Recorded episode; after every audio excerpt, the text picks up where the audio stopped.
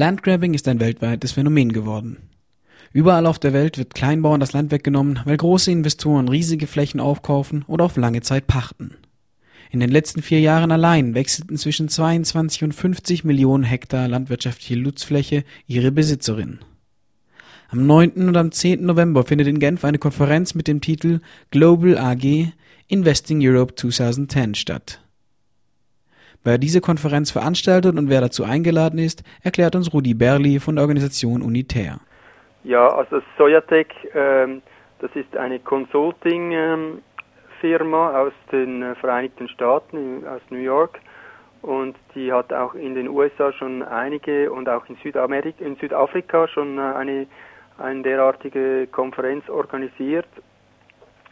Das äh, adressiert sich hauptsächlich an äh, ja, der, der Finanzsektor. Als Landgrabbing wird der groß angelegte Landkauf durch Finanzstärke, Staaten oder Konsortien im wirtschaftlich schwachen Ausland bezeichnet. Bei der Konferenz in Genf werden laut Veranstalter etwa 25 Manager anwesend sein, die über 8 Millionen Hektar landwirtschaftliche Nutzfläche weltweit verwalten. Auf dem Prospekt wird außerdem angekündigt, dass Investitionsmöglichkeiten vorgestellt werden, die über eine reine Nahrungsmittelproduktion hinausgehen. Ein wichtiger Aktor sind natürlich die Saatgutfirmen und die äh, Firmen, die Landwirtschaftsgeräte bauen, weil es geht da bei diesen Investitionen um ähm, industrielle Landwirtschaft. Und da ist natürlich die quasi die vorgelagerte und äh, Industrie mitbeteiligt, also Saatgut und Maschinenindustrie, sowie natürlich auch die ganze nachgelagerte, ähm, vor allem die Handels- äh, und äh, aber auch die nachgelagerte Transportindustrie. Das Prospekt macht außerdem darauf aufmerksam, dass bei der Produktion von Tierfutter ein großes Wachstumspotenzial vorhanden ist, weil sich die Essgewohnheiten vor allem in Asien stark verändern. Außerdem preist das Prospekt sogenannte Permanent Crops als Investitionsmöglichkeiten an.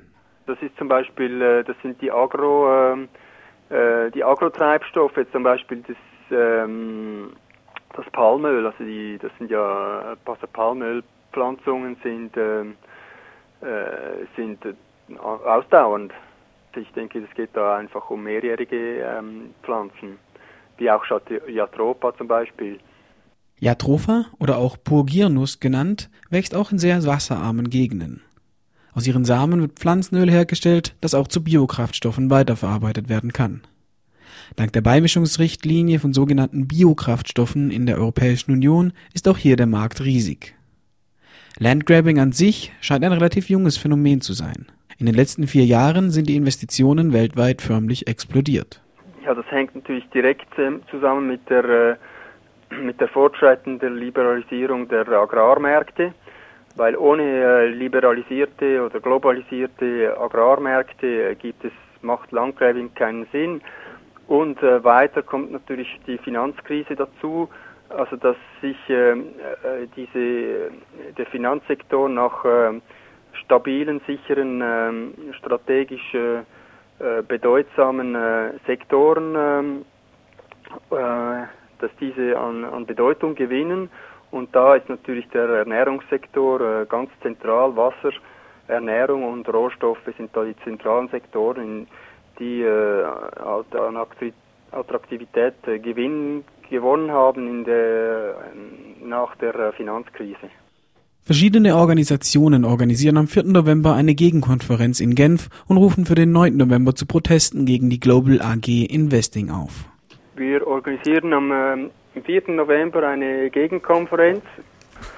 Ähm, also wir sind das, das ein breites Bündnis von äh, äh, Bauernorganisation und Entwicklungsorganisation und Gewerkschaften und ähm, Umweltorganisationen. Und wir organisieren eine Konferenz die Woche zuvor, also am 4. November.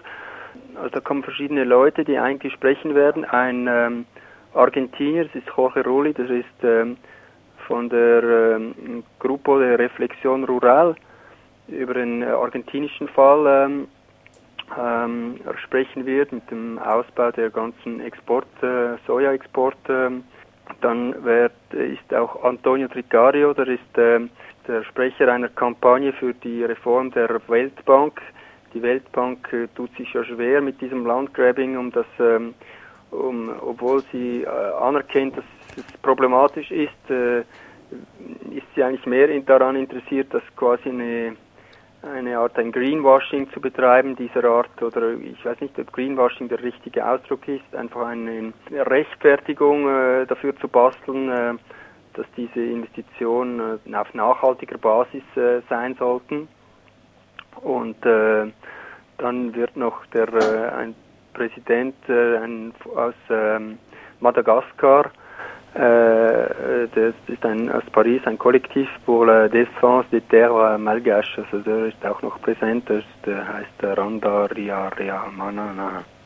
Ja, und dann am 9., wenn die Konferenz äh, beginnt, dann machen wir äh, eine Pressekonferenz auch mit Vertretern noch aus einer Bauernorganisation, einer Baugewerkschaft aus Mosambik und äh, einer ähm, einem Entwicklungs, äh, einer Entwicklungsorganisation und einer Bauernorganisation und dann machen wir eine Aktion vor dem, äh, vor dem Konferenzgebäude, äh, eine bäuerliche Aktion und dann eine, einfach eine Protestversammlung vor dem, vor dem Konferenzgebäude.